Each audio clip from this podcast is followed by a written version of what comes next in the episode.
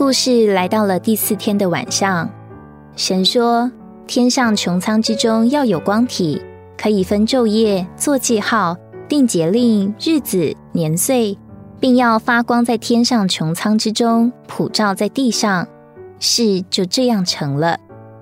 于是神造了两个大的光体，大的管昼就是太阳，小的管夜就是月亮，又造众星。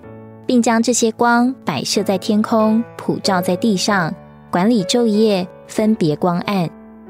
第五天，神说：“水要多多滋生有生命的物，要有禽鸟飞在地面以上、天空之中，就造出大鱼和水中所滋生各样有生命的动物、各样的飞鸟。神又赐福给这一切，使其繁衍增多，从青草到菜蔬。”从菜蔬到树木，到了这里，生命又长到另一个层次，就是动物的生命。从水中及空中的活物开始一一造出。鱼是较低等的动物生命，它生活在盐水中。盐水通常不长东西，反而会杀死生命。这表示鱼的生命能存活在任何死亡的光景中。而鸟较高等，特点是能够超越死水。并且能够展翅上腾，超越一切邪恶的环境。第六天，神说：“地要生出活物来，各从其类；牲畜、爬物、走兽各从其类。”事就这样成了。于是，一些更高的动物生命生出了，走兽和牲畜都能在地上有所作为。例如，狮子能掳掠仇敌，母牛能拖拉车子。他们的意识比鱼、比鸟更高。先是鱼，逐渐长成鸟，最后长成牲畜，有更高、更强，也更有意识的生命。今天，整个人类社会正如同一个大沿海，充满了黑暗、败坏和死亡。但我们里面有基督的生命，如同鱼的生命一般，能生存在黑暗和败坏之中，能驱除盐分与死亡。能向一切的事又说不，主的生命也是鸟的生命，能超越一切的烦扰、逼迫、艰难或痛苦。然而，成为老鹰虽然是好的，但很容易飞开，无法背负责任。所以，为了成就神的定旨，我们也有主耶稣那牺牲自己、低肩负重的牛的生命，能背负别人的重担，如同主背负我们的重担一样。从这六天的记录来看，我们可以发现，虽然第一天的光已经来了，但因为那光不是那么具体，不是那么强，虽然可以生出生命，但如果要使生命长大，还需要有第四天的太阳、月亮和众星。除了叫生命长大，这些光体也可以管理昼夜，分别明暗。有了光做记号，神的子民就知道该继续往前或者停止。节令则是为着生长，农夫必须知道节令，按时犁田、撒种、收割，就能有享受收成的节期。日子和年岁这两者和太阳有关。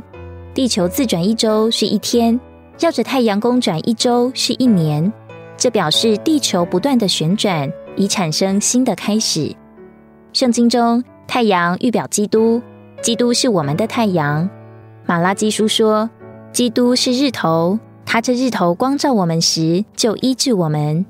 路加福音也告诉我们，基督是我们的黎明，是我们清晨的日光。我们需要基督做太阳，天天给我们新的开始。每早晨，我们借着晨星献祭给神，有新的开始。我们得救之日，有了一生中真正的公转。我们还要年年经历基督做我们的真太阳，给我们新的开始。那么月亮是谁呢？月亮是照会，本身没有光，却能反照太阳，也就是基督的光。月亮只能在夜间反照光。今天照会所处的世界，正是一个黑暗的时代，而照会就是在黑夜中发光的灯台。至于所有得胜的圣徒，就是那在黑夜中发光的众星。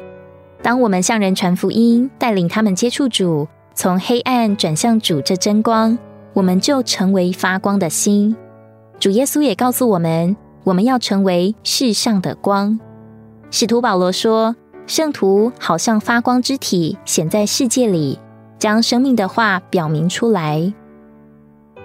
一天晚上，在池塘边，柳树问青蛙说：“太阳和月亮哪个比较重要？”青蛙想也不想，立即回答：“当然是月亮。每当我在池塘里唱歌的时候，月亮总是帮我照亮黑夜，让我看见风经过的痕迹，听见荷花的心跳声。那太阳呢？太阳白天已经够亮了，你不觉得太阳是多余的吗？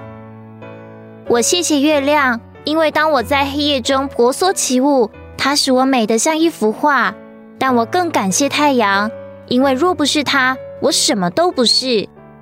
对着不懂光合作用的青蛙，柳树摇动着腰肢，微笑着做出了最后的结论：月亮的光是从太阳来的，而白天之所以够亮，正是因为有太阳的照耀。如果不是它愿意，它推动，它支撑，池塘不会存在，我们将看不见风的吹动。也听不见荷花的心跳，更不会觉得月光很美，因为没有太阳，根本也就没有月光。今天的经节，但以理书十二章三节，通达人必发光，如同穹苍的光辉；那使多人归义的，必发光如星，直到永永远远。